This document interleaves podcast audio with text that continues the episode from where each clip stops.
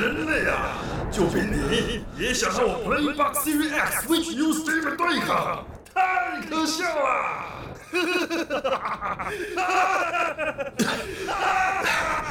人类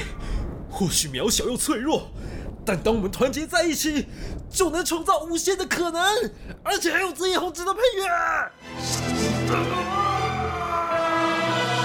宅道出游。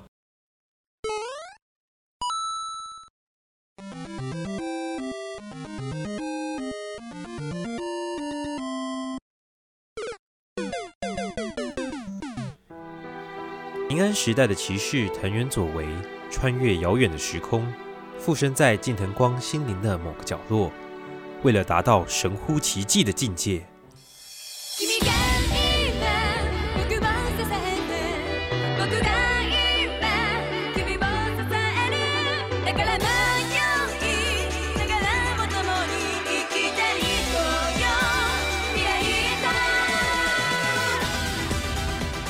我常跟别人说，如果我的一生中只能看一部动画的话，我的选择是《麒麟王》，这就是我对《麒麟王》的爱。欢迎收听《宅道出游》，我是宅逼。那今天，对，没错，听开头就知道了，这今天的主题绝对就是《麒麟王》了，奇魂。那听今天开头也知道了，今天绝对就只剩我一个人。对，我因为我们的宅 A 呢，哎，这他真的是。事务繁忙，事务繁忙，对啊，那我也不好意思，就是这个强迫他，就是非非要腾出时间来，因为太太困难了，各位就是还请各位听众谅解。所以今天又是我宅逼一个人，然后来跟各位来唱个单口相声，这个单口喜剧这样。那今天因为只有我一个人嘛，那照惯例，我我一个人不太可能讲游戏啦，游戏的部分就还是留给宅 A，那宅逼我就来讲动漫。那就跟开头讲到的一样，今天就是要来讲我算是呃人生中最爱最爱的一部动画动漫作品，那就是《麒麟王》，就是《棋魂》。为什么我会这么爱呢？我相信跟我这样二十几岁差不多年纪的的人，应该小时候多多少少都有看过电视台在播《麒麟王》吧，旧的翻译叫《麒麟王》啦。那相信很多那个年代的人。也多多少少都看过《麒麟王》，甚至很多人看了《麒麟王》之后跑去学围棋的，一定有的吧？我那时候也是，我那时候就是呃小时候也看了《麒麟王》，然后很喜欢，然后就是说啊，好想要学围棋哦。还记得是小学应该中高年级的时候，然后那个时候学校只有办那种呃寒假还是暑假的那种围棋初阶班，然后我就去上。然后就学啊，学学这种初阶的围棋的基本，然后觉得哎，好开心哦，好像蛮好玩的这样子。好好好，不错不错。那之后有机会再报。然后下一年呢，哎，我好想再，我想再学围棋。然后我妈又再帮我报了一次初阶班。啊，对，没错，我就这样上了，我就这样上了两次初阶班，因为没有没有更进一阶的，因为大部大部分每次接的小朋友都是那个就学校啦，学校他办的。课都是初阶的，没有没有更进一阶的，所以我就这样子学了两次的初级哦，所以我到现在的棋力都还是只有初级而已。但我自己对围棋就是一直有一股怎么讲热情嘛，就是还是蛮喜欢的，所以我之前都还是会租一些围棋的书回来稍微看一下。那比较特别的是，我去当兵的时候，因为你们也知道当兵非常的 非常的无聊，现在啦四个月的兵。真的是就是很多时间也不知道在干嘛。那我那时候就跟几个我的弟兄一起手绘了棋盘，然后就这样子交换交换那个棋盘，这样在那边画，然后来下围棋。然后我几个弟兄是就是围棋下的蛮好的，就是算是指导新手啦，就教我要怎么下围棋，大概要怎么下这样子。对，关于棋类运动，其实我还有一个很特别的回忆，但我想说，呃，留在后面讲好了。我们今天先。谈回来讲，我们今天的主题《麒麟王》《奇魂》。那为什么我会说，我如果一生中只能选一部动画或是动漫来看的话，我会选《麒麟王》呢？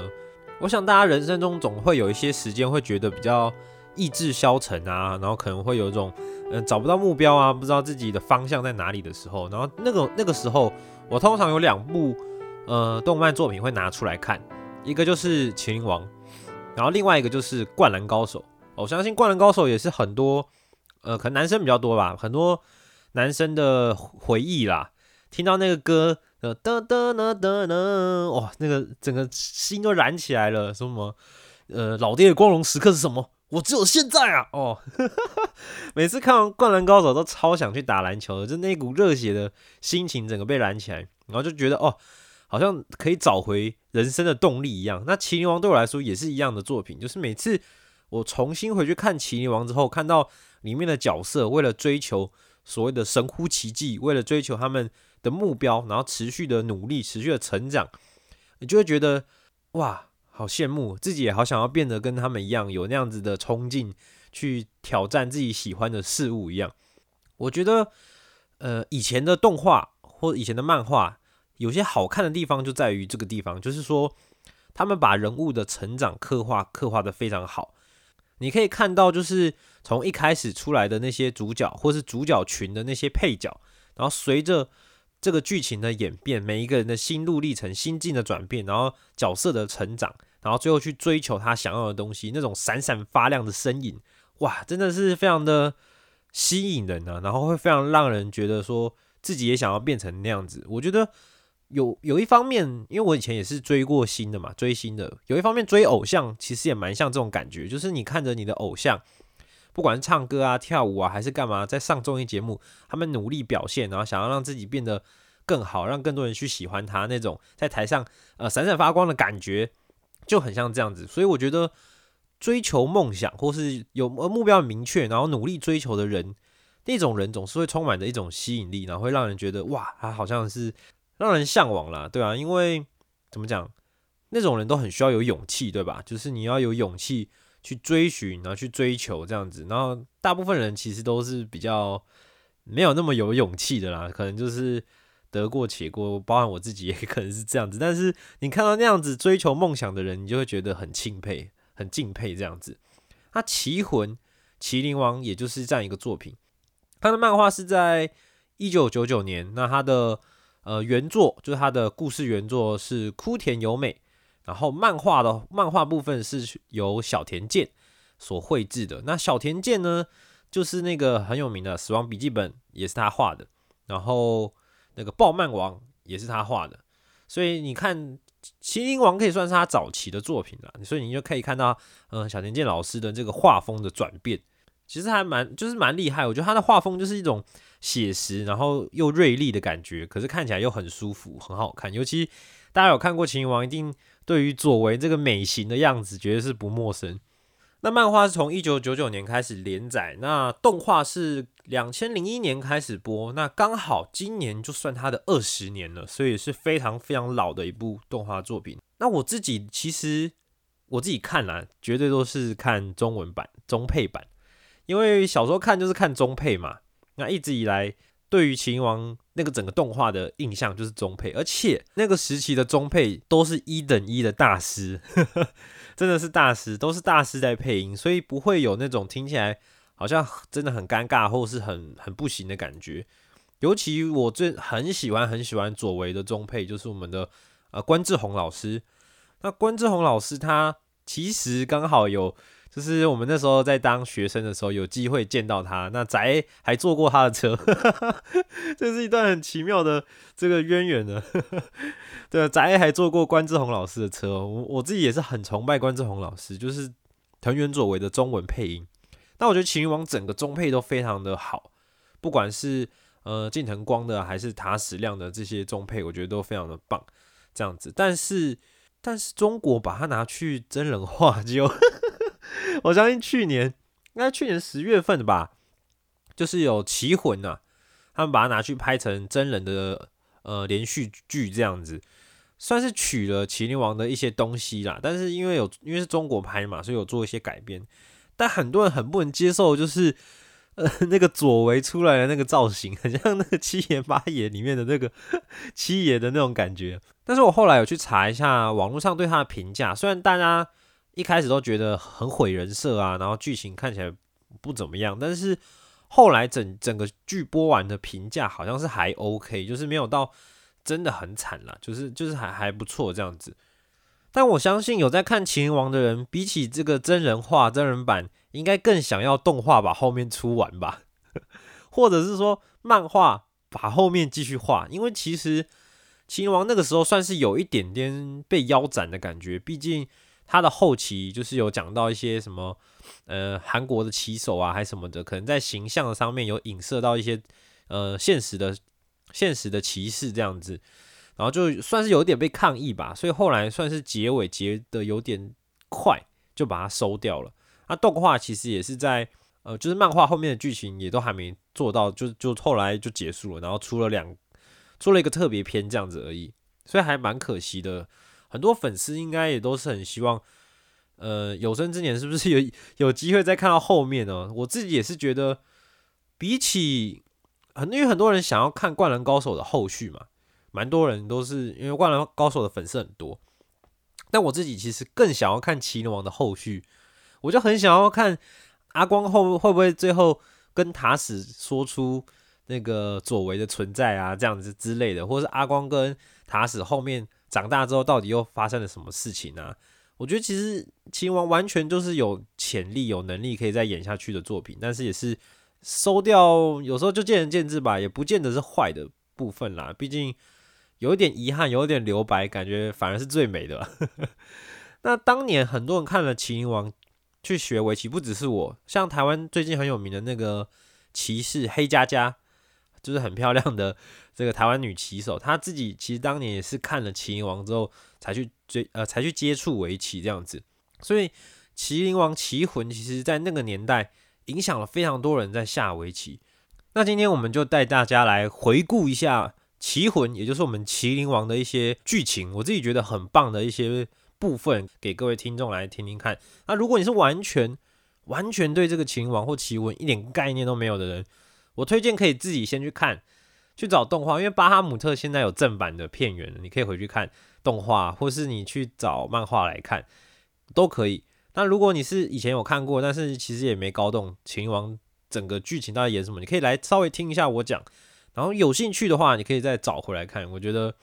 啊，今天就推坑啦，各位，推坑我最爱的作品哦，《麒麟王》《棋魂》。以前台湾翻译叫《麒麟王》，然后正后来正式翻译把它翻叫《棋魂》。那日文其实叫呃 Hikaru no Go，就是光的棋。就是可是它日日本其实蛮好，蛮有趣的，就是近藤光嘛，然后塔矢亮嘛，台湾是翻光跟亮，但是他们其实从日文上来念都叫 Hikaru，所以其实他们两个都是 Hikaru。那 Hikaru 的围棋。光的围棋，光之棋，所以就其实有点双主角的概念了。当然，可但当然，主要还是以我们的这个主要角色近藤光为主。那这故事怎么开始的呢？我们一开始，我们近藤光是一个呃小学六年级的小学生。那他是一次在很偶然的机会，在爷爷的家的仓库发现了一个很古老的围棋，结果他就看到棋盘上有写字，就有血的痕迹，然后突然就一个。寄宿在棋盘上的鬼魂，也就是我们这个呃藤原佐为的灵魂就现身了。那我们的藤原佐为是谁呢？他是日本平安时代的天才骑士啊，那个时候是在君主旁边做下指导棋啊、下棋的这样子。那那时候他跟他的呃算是同行敌手嘛，同业敌手，就开始就是另外一个骑士在竞争，然后。那个时候，他的君主就说：“那你们就下一盘，看谁比较厉害。”这样子，结果他的对手就作弊。然后那时候，佐为本来要告发他的时候，反而反而抢先就被这个坏人诬告说佐为他他怎样怎样作弊这样子。结果这个佐为就那时候就被流放了。那因为太难过了，他又不能继续下自己的棋子，然后要背负着这个罪名，所以他最后就投河自尽。那没想到后来呢，佐为的灵魂就附身在了一个叫虎次郎的骑士上。那那个骑士呢？后来因为佐为的附身，那佐为就呃用虎次郎的身体继续下围棋。那那个骑士后来变成很有名的本因坊秀策这样子。所以后来呢，本因坊秀策因为英年早逝嘛，所以就吐血在那个棋盘上。所以他的灵魂，因为佐为一直以来就像我这个今天节目开头一样，他一直以来都在追求神乎其技，也就是那个神之一手啊。听起来很中二，但是我相信。很多很多在下围棋的人，应该一直以来都都都在是都是在追求这个东西，因为围棋实在是千变万化，各种可能性，各种那个。那你要在这个棋盘跟棋子之间，他们就比喻像是在宇宙里面找到那个可以逆转一切的那一手，就称为神之一手啊，有神乎其技的棋艺这样子。那左为一直以来就是在追求，因为身为一个骑士，就是在追求这个最高的境界。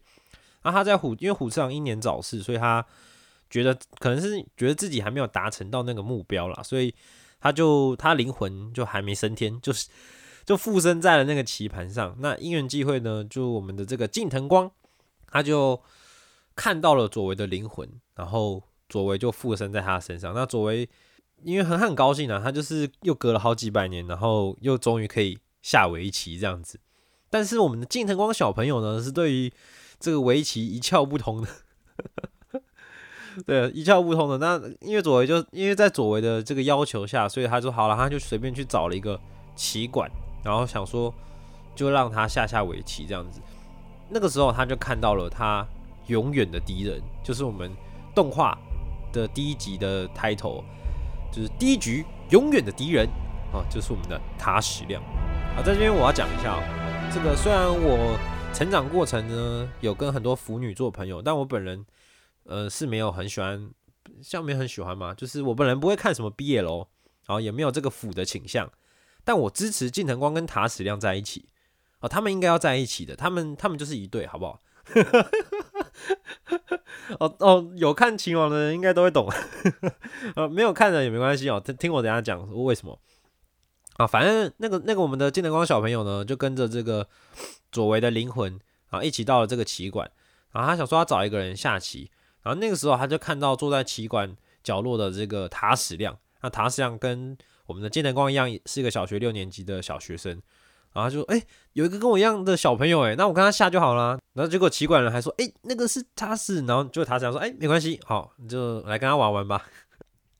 虽然我们的塔矢亮跟技能光一样是小学六年级的小学生，但他是我们塔矢行阳，也就是呃职业骑士里面有拥有头衔、名人头衔的这个算是棋坛巅峰的老师级的人物的孩子的儿子这样子。那他也是从小从小就下围棋，所以虽然是小学六年级，但他的棋力已经不是一般人可以比的。但近藤光不知道，他就觉得是一个诶、一个跟他一样年纪的小朋友，他说：“哎、那我们就来。”下一盘棋吧，这样子，然后就右上角小木，然后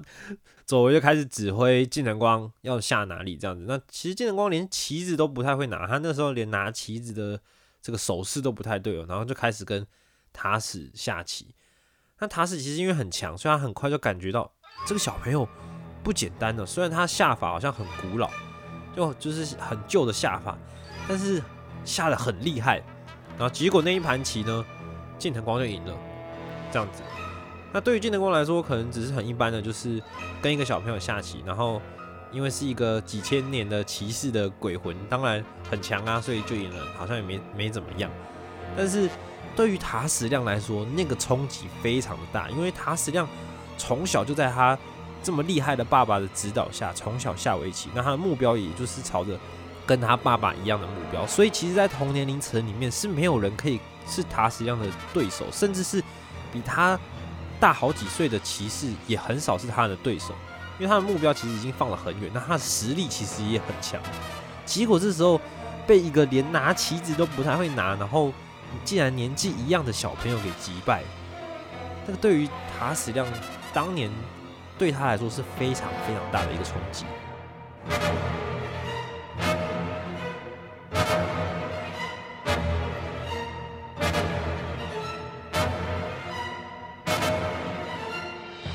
那就是从这一刻开始，我们这个塔矢亮跟我们的庆藤光两个人这永远的敌人、永远的渊源就这样子结下了。因为对于塔矢亮来说，他的目标是追求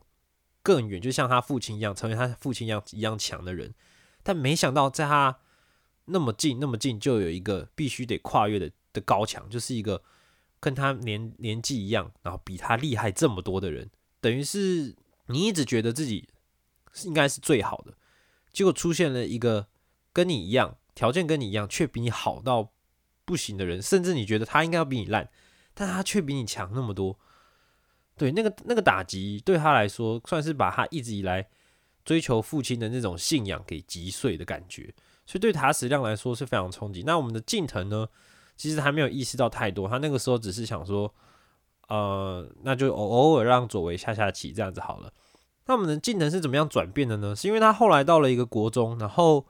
他刚好看到有一个围棋社在解这个算是解题啦，就是你比如说这个棋局你应该下在哪里，然后可以破解，或哪里是比较好的进攻，哪里是比较好的防守这样子。然后刚好看到，然后结果这时候就来了一个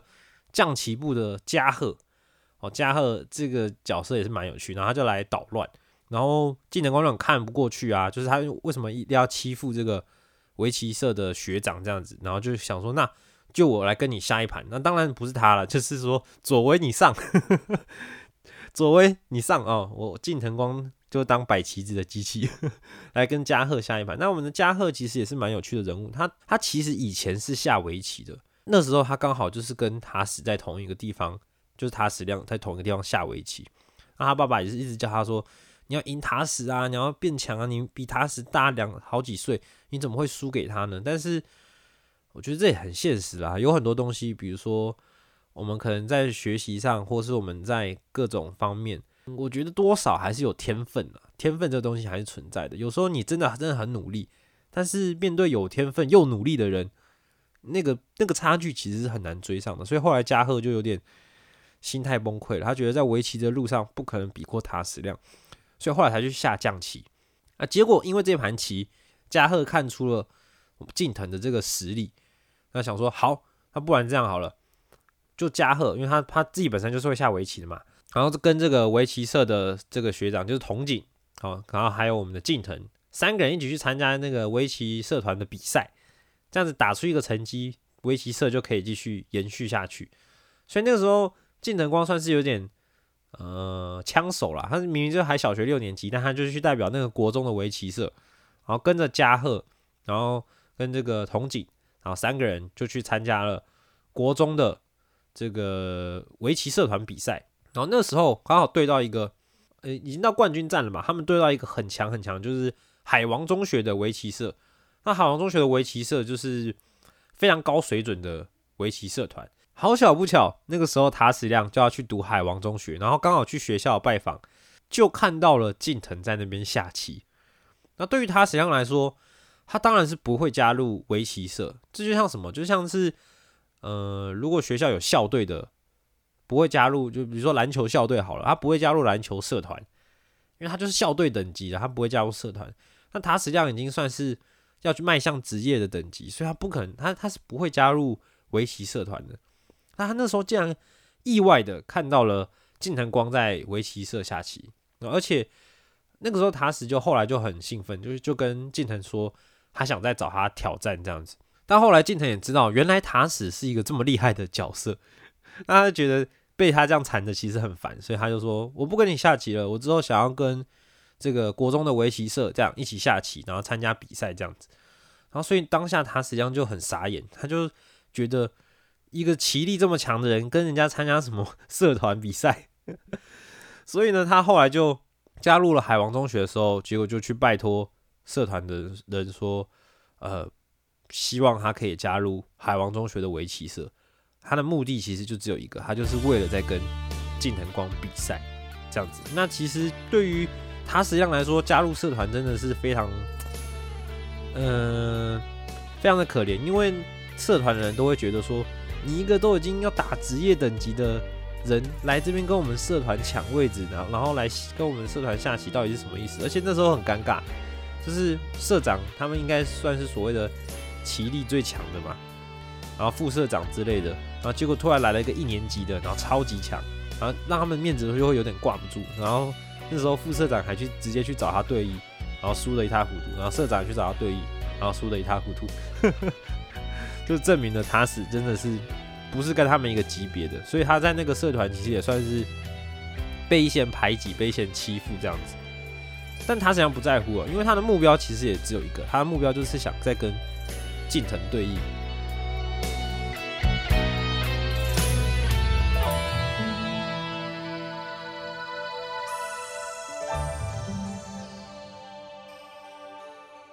其实你仔细想想看，塔矢亮他真的是不顾一切，因为对他来说，近藤光就像是他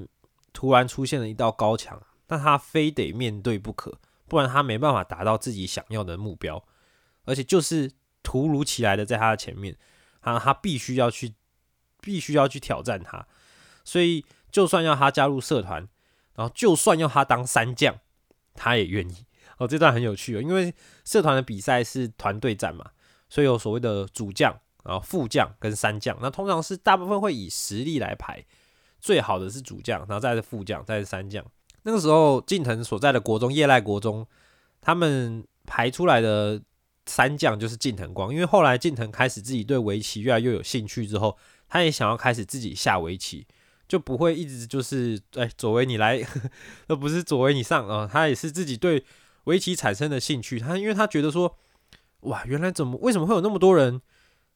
着迷于这个东西？然后为什么会有这么多人想要努力让自己棋艺变得更好之类的？所以他开始对围棋有兴趣，他自己也开始下才来下围棋这样子。那当然，近藤一直都还算新手，毕竟他小六才开始接触围棋，那也没有什么正规的学习，所以他到了国中，他当然只能当三将，他的实力当当然是只能当三将。那那时候。他他是知道近藤是三将的时候，就拼了命的想要当三将。那段剧情很有趣，就是他去找了社团老师，然后社团老师就说：“呃，他是，呃，你就是我们的主将，就是你要去参加比赛的话，因为你是最强的，所以最强就要排主将。”然后他是就说：“老师，老师为什么不让我当三将？只有我能跟近藤对弈啊，老师。”所以对对于塔矢亮来说。跟近藤对弈就是他在这个社团唯一，也就是唯一一个目的，所以他拼了命的，就算是三将，他也非常非常想要跟近藤对弈。他那时候已经讲到他快哭了，老师为什么不让我当三将？哦，所以后来他们社团老师，我我觉得人其实很好，他后来就心软了，所以他就让塔矢亮当三将。那我觉得后来他们对弈那个，哇，真的是非常的好看。就是那时候近藤本来就想说塔矢。他知道塔斯要参赛之后，想说塔斯应该不可能是三将吧？塔斯那么强，结果塔斯还真的是三将，然后真的要跟他对弈，然后近藤自己自己其实也很 很差了，因为他知道塔斯想找的人不是他，但是近藤参加这个比赛，参加这个社团比赛，他就是想要自己靠自己的实力，而不是靠那个左为的实力来参加这个比赛，所以他那时候碰到塔斯的时候，他其实心里很挣扎，因为他很想自己下。但他知道塔史想要跟想要下的人，想要对弈的人不是他。他那个时候塔史连翻开棋盒的盖子都因为手太抖太紧张了，然后还掉下去。我觉得那段的描写真的是非常好，因为对塔史亮来说，其实他是压力非常的大的，因为他一直就是一心想要再挑战一次近藤光，所以压力其实他他其实是惧怕的，因为他知道上之前那个对弈他就知道了。近藤光其实其实左为啦，左为的实力是远远在他之上，但他觉得如果他没办法赢近藤的话，他就不可能达到他想要的那个目标，所以他对塔史来说是非常紧张的。那我相信近藤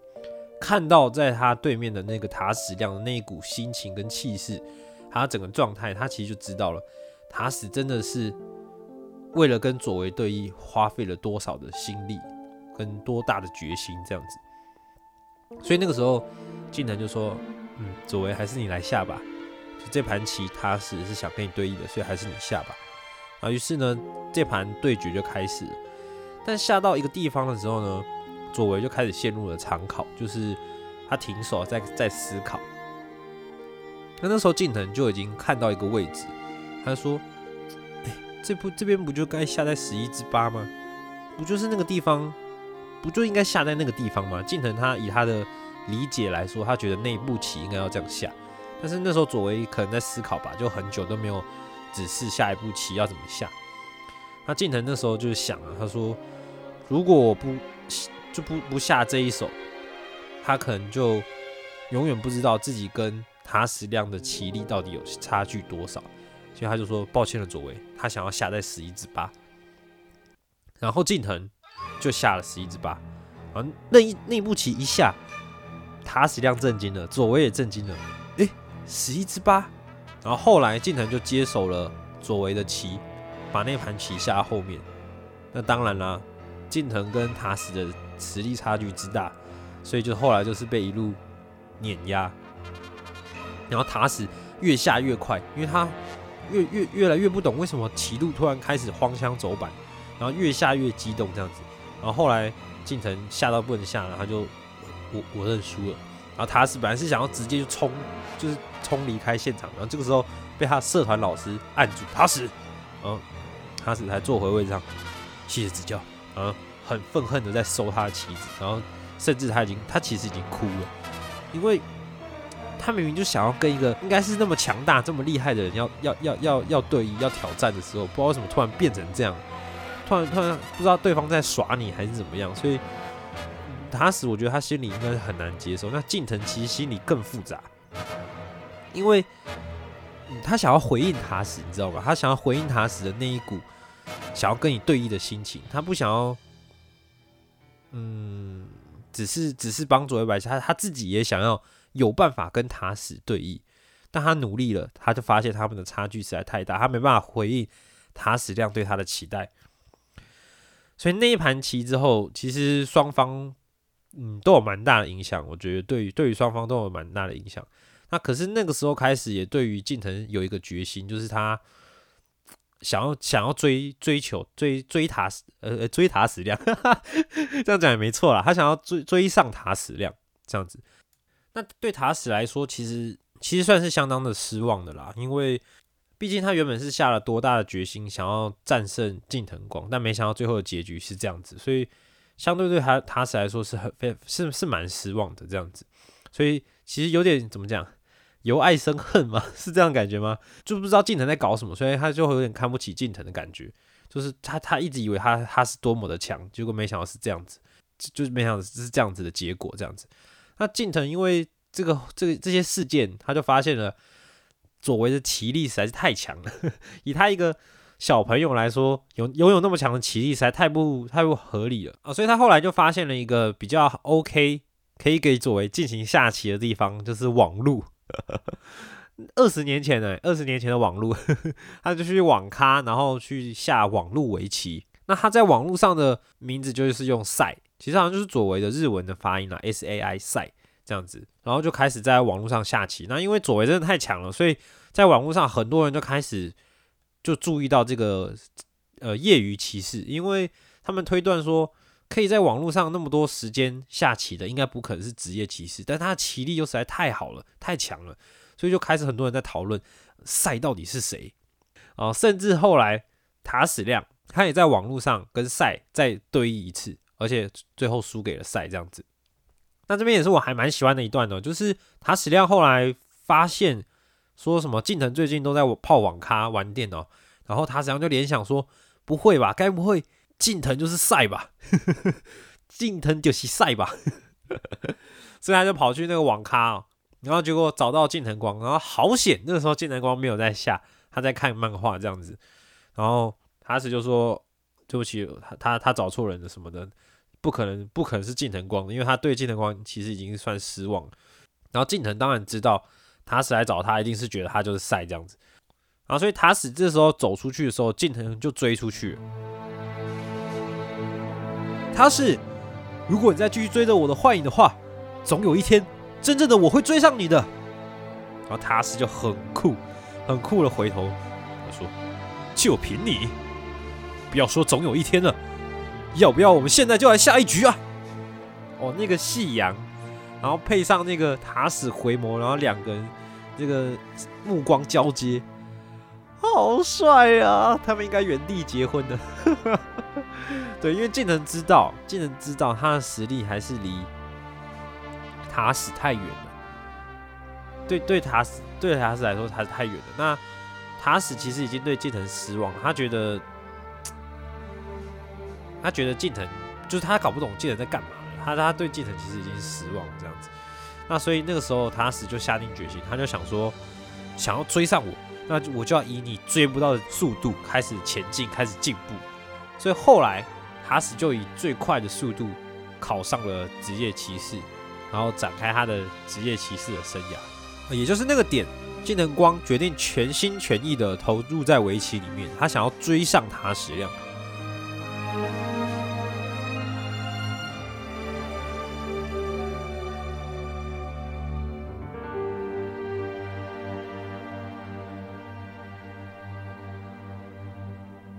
所以他后来也不在社团下棋，他报名了棋院的院生，就是准备要去考职业棋士这样。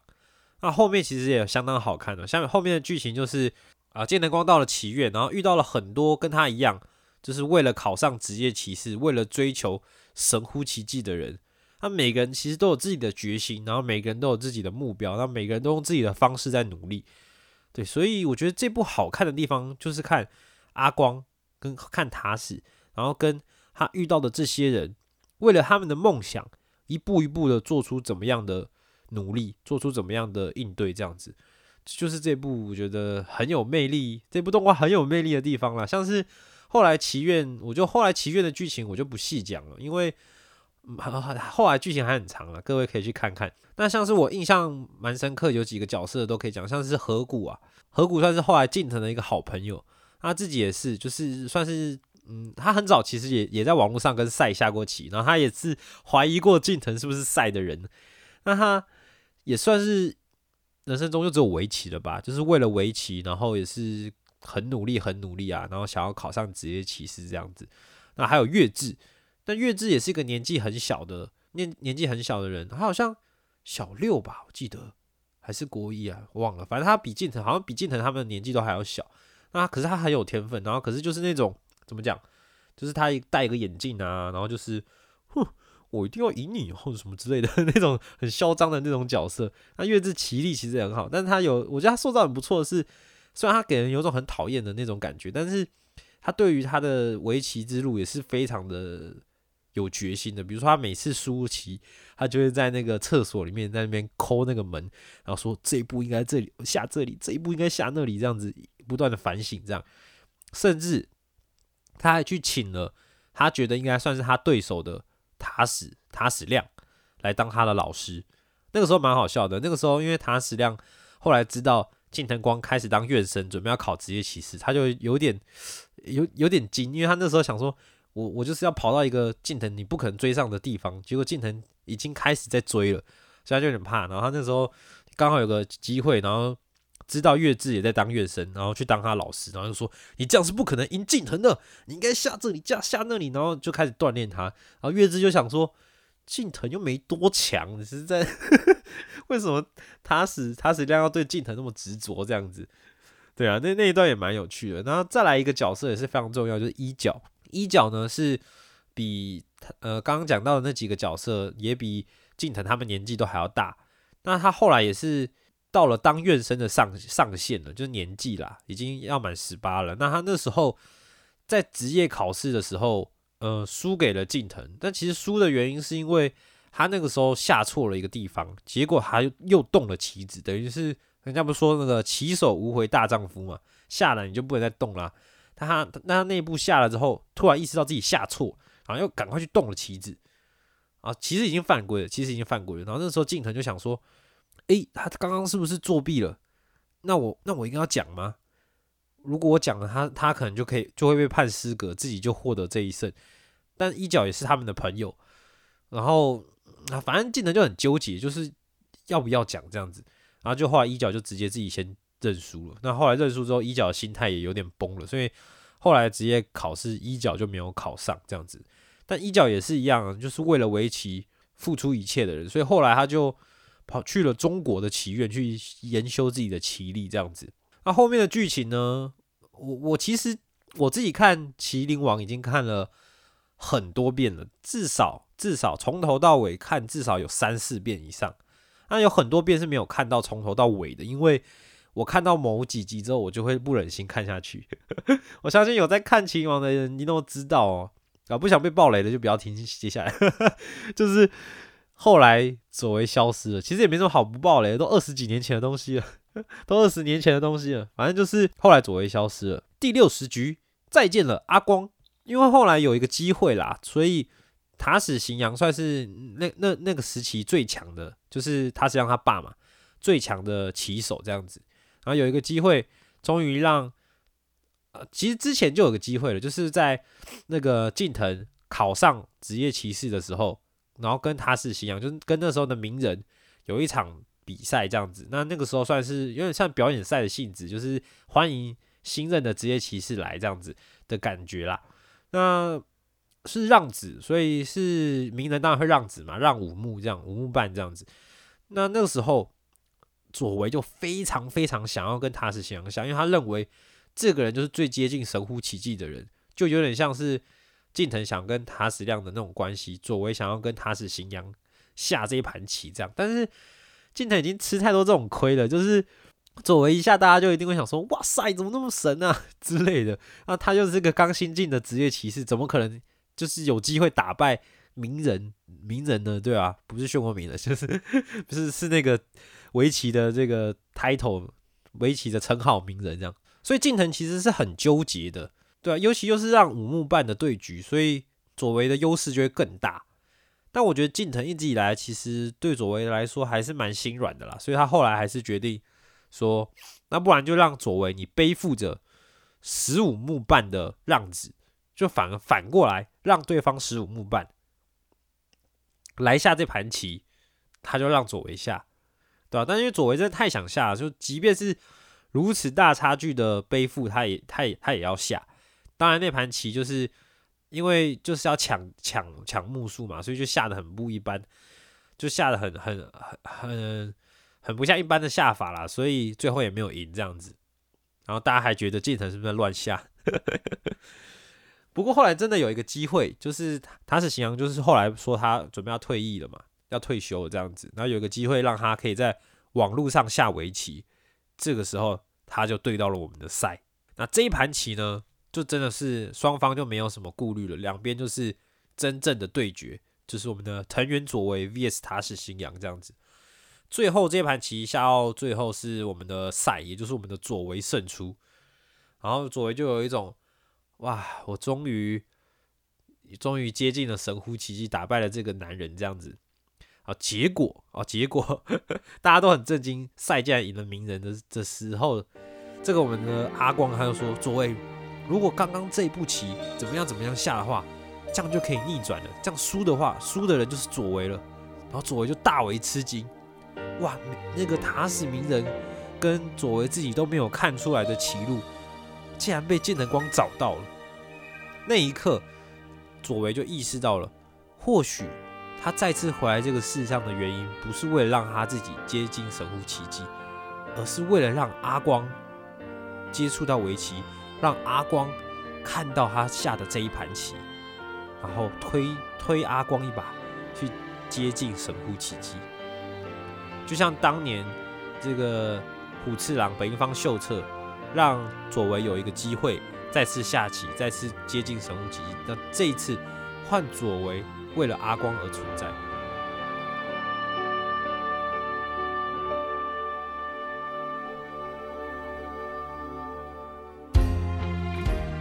这也是这部动画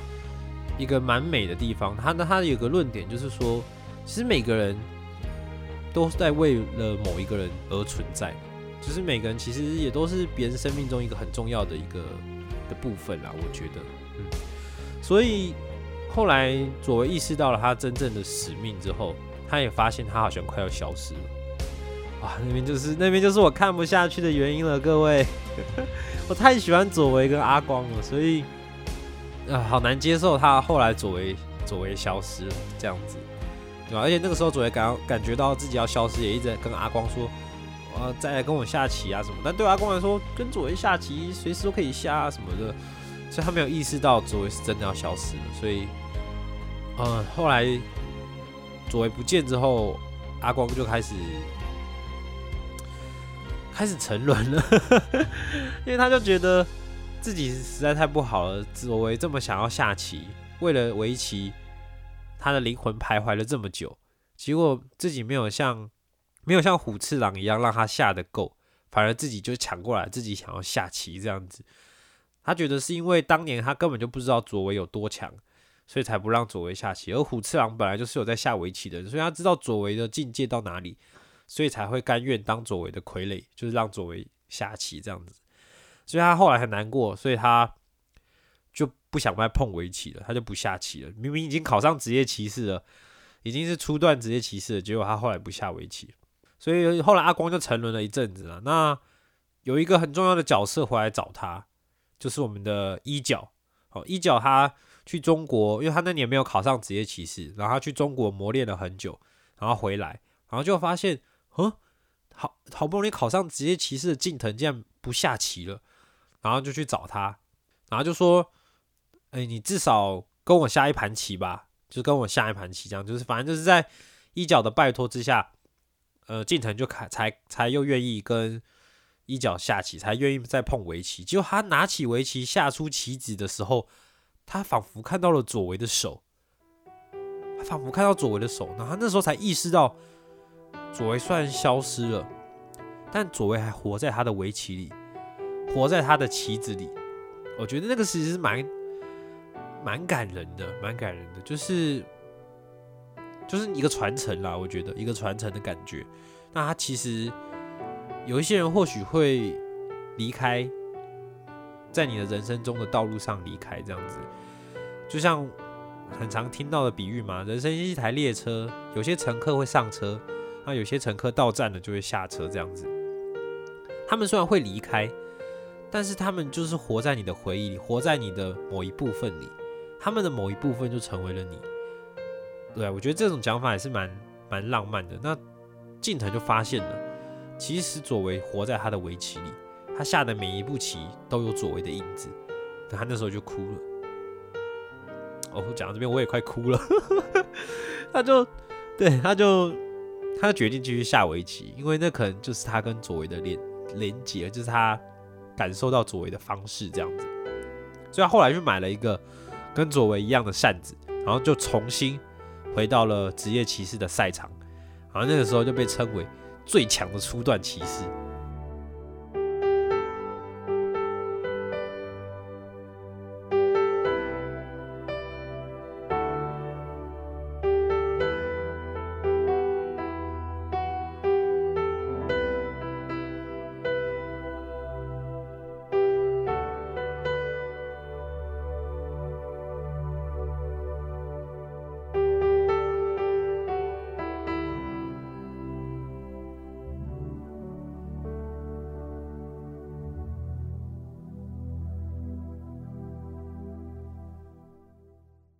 动画其实差不多到这边就就接近了结尾了啦。那后来有出了一个北斗杯的番外篇，那漫画其实有画下去，后来有画了北斗杯的那个东西，然后跟那个韩国棋手。但漫画可能也是因为画到韩国棋手有影射那个李世石，我们的这个韩国的某一位棋手，然后被抗议了吧，所以后来就结束的很潦草了，就是很很快的就收掉了。我觉得很可惜，因为。我自己是蛮期待有一天塔矢亮可以知道真正的、真正整个事情的过程，就是近藤光可以告诉他藤原佐为的存在，这样子。我自己是蛮期望有这样的结局，这样。对啊，好好看哦，各位，去看啦！哇，秦王真的是，他也是我的童年呐，那也是我每当我觉得心。心情很低落的时候，或是很很需要一个东西，在让你自己有激励自己的时候，我就回来看《麒麟王》这样子。对你就会看里面的每个人为了他们的梦想追求神乎其技，这样的认真，这样的努力。那你自己在干嘛呢？你有没有一个豁出去，像塔矢亮一样豁出去，不管了，就是要跟他对弈，就是要变得更强的那种决心呢？《麒麟王》。不管是看漫画还是看动画，我绝对都推荐哦。各位，一部下围棋的卡通，一部下围棋的漫画，为什么会那么轰动、那么厉害？绝对不是没有原因的。非常非常推荐各位去看一下近藤光啊、跟塔矢亮啊、跟佐维啊这些人在这个剧中的一些表现，这样子非常的 非常的感人。我现在还能想到，我现在还能想到这个佐为消失的那句最后的话，他说：“阿光，阿光，我很快乐，然后就不见了，就不见了，走位就不见了。哦哦，我好难过，我真的好喜欢走位哦，然后好喜欢近藤啊、塔史他们那样子的那样子的感觉啊。我刚刚有讲哦，刚才前面有讲说，我自己有一个很特别的回忆，就是就是我在国中的时候，那时候学校刚好在推班级的一个六子棋的竞赛，六子棋的竞赛，然后那个时候我就跟我们班上的两位同学，他一样是三对三的那种，然后也是有这个主将、副将，然后跟三将这样。那什么是六子棋呢？就是其实就是五子棋的一个改版啦，因为五子棋其实先手就是先下的那个人的胜率是非常高的，有类似的公式可以去下这样子。那六子棋相对来说是比较公平的棋棋类啦，然后他一次是下两颗，然后连成六颗就赢了，就是所谓的六子棋。然后那时候也在推广这个棋类这样子，所以他就办了一个班级的比赛。那我跟两位同学去参加，然后我那个时候我就是当三将，就很有趣。就我觉得那个时候就跟那个《麒麟王》的剧情就很像，然后我们就去比赛这样子，就是跟各班级比赛。而且我们那时候是普通班，那我们学校是有类似就像资优班的班级这样子，而我们那时候还打败了资优班的学生，进入到了决赛，非常的非常的感动的，就是就觉得自己好像麒麒麟王里面的漫画人物一样。那决赛又很特别，那个时候是在校庆的时候，然后我们学校在一个像广场的地方弄了一个地板的大棋盘，真的就是一个大地板，然后一个大棋盘这样子，就它的那个一格跟一格之间大概都一两步的那个大很大的距离这样子。然后那个时候学校就很炫炮，他就是用一个两个高台，然后我们对弈的人就会直接说要下哪，就有点像左为一样，就说几只几这样子。然后下面会有一个队友去摆那个超大旗子，我也不知道为什么要做一个这么炫炮的活动，不能好好的比赛就好了吗？就是跟之前一样三对三就好了，就没有他的比赛最终决赛就是一对一，然后两个人一起想，然后一个人去摆棋子。然后那个时候其实我觉得我们的棋力没有差到那么多，不过后来就说好啦，我去摆棋子这样子，结果结果我的队友给我讲错位置。几只几给我讲错，你知道，你玩这种五子棋，玩这种六子棋是连线，你要有一个东西没挡到，你就会死。他不是围棋，你有一步下错还有机会救，这个没有得救的。他讲错位置了，然后他一讲那个位置，我就知道啊，是啊，不不是那里，不能下那里。但没办法，他已经用麦克风讲了那个位置，然后我我身为一个摆棋子的人，就很无力的下那个错的位置，然后我们就。莫名其妙就输掉了，就是一个决赛，然后超级快就结束了。唉，这是我心中永远的痛。我到现在时不时还会想到那位那个讲错位置的同学，还会骂他个几句，然后后来也不太敢见我，有可能是这个原因。但对我来说很美好啦，就是我觉得那个是我自己最接近，很像麒麟王的一段人生回忆，这样子还蛮有趣的。好了，那今天呢，算是我私心推坑啦。私心推坑这个二十年前的神作，对我来说就是神作。每个人对神作的定义不一样，但对我来说，这一部就是我的神作。哦，《麒麟王奇魂》推荐给大家。对了，上一周我们的忠实听众、忠实粉丝我妻有奶又寄信来了，非常感谢有奶，谢谢有奶啊。那今天虽然只有宅逼我一个人，不过还是来回信一下。我们来念一下有奶的信件内容。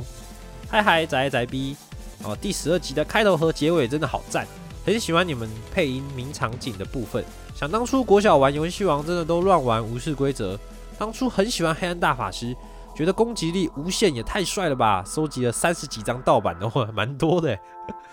结果在园游会连同一大叠盗版牌用三十块的价格卖掉了，哇，原来那时候就开始做转卖啊，懂卖哦。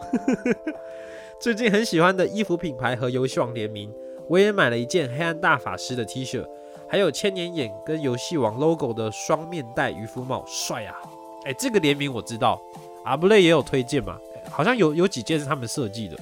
那个时候我也是想蛮久要不要买的，对吧？但是后来就碍于这个 扣扣的问题，所以我后来后来就没买了，没有买，有点可惜。但我觉得蛮好看的，这个设计，他他那个时候跟游戏王联名设计的好几件。衣服啊，啊帽 T 啊，还是外套、帽子，我觉得都很都很赞。这样，好，继续念。啊，听到宅 B 聊 TCG 的部分，想补充另一个卡牌游戏的分类 LCG。我也是最近和朋友迷上了桌游《鬼阵奇谭》，才算正式接触这类这类型的卡牌。LCG 是 Living Card Game 的简称，和集幻式卡牌不同的在于，集幻式卡牌透过抽卡收集卡牌，在自己的卡池中组成固定的卡牌。抽包不见得会获得想要的牌，如果想要玩豪华的阵容，可能会花不少钱。没错，重点会花不少钱。玩家可能会选择买单张卡的方式来凑牌组。那 LCG 呢，则是每次购买之前都会知道这次购买中有哪些卡片，啊，牌池可能比较小，但是不断购买扩充包可能也是花不少的花费。其其实以《鬼阵奇谭》来说，它继承了 TRPG 的元素、人物设定跟角色值的概念，将自己的角色游玩中发生的事件、角色的状态、基础数值记记录下来，甚至是通关一轮故事后，角色依据游戏体验的深度获得不同高低的经验值。这些经验值可以升级调配卡牌，让卡牌变得更强、更厉害的状态。究竟我是要冒风险挑战更高难度的怪物事件，获得更多经验呢，还是应该打保守一点？这样的想法让游戏变得更有趣，经验很多，卡牌很强，但是探员却伤痕累累等等。啊，题外话，另外一款同为克苏鲁风格的桌游《疯狂鬼宅》也非常有趣哦。啊，如果宅 A 宅 B 喜欢克苏鲁故事，很推荐尝试看看。哦，谢谢有奶又寄信给我们，这样这个 LCG 我之我之前是没有特别研究，但我知道有些有些卡牌是他们就是一套的，就是整套这样子可以直接玩的这样子。那我觉得之后可以去看看诶、好像蛮有趣的。尤其我跟宅是真的很喜欢 TRPG 啦，TRPG 可能有些听众还不知道是什么，它就是一个在桌上玩的角色扮演游戏这样子。就是其实你只要有纸，然后有骰子，你就可以玩 TRPG。我们可能之后也可以做一集，好来聊聊 TRPG 到底在玩些什么。我跟宅还有一些朋友其实蛮常自己会玩 TRPG 的。那我知道 TRPG 有蛮多运用在桌游的游戏上，我们自己玩过的是蛮有名的，叫山中小屋啊。但我觉得我自己会觉得玩山东小屋不如直接玩 TRPG。对，那在呃有奶推的这两款我都不知道，之后可以去查查看，也可以来玩玩看的。嗯，又是一个坑了，好可怕。但但但我会有兴趣啊，克苏鲁克苏鲁宅非常有兴趣，这个也是我们之后可以再花一集来讨论的宅 A。听到了吗？宅好，我好，我们很希望他回来哦，我相信大家也是这样，听他回来，在这个跟我们聊，不管是 DRPG 啊、克苏鲁啊，还是什么新的游戏，尤其这个《魔物猎人》要上了，相信之后又可以好好的再大聊特聊一番了。好啦，那我相信下礼拜应该可以吧？我之后应该不会变成一个礼拜是我，然后一个礼拜才才有宅回归吧？希望不要，好不好？拜托。好了，那今天的宅要出游就到这边啦。我是宅逼我要追求神乎其技。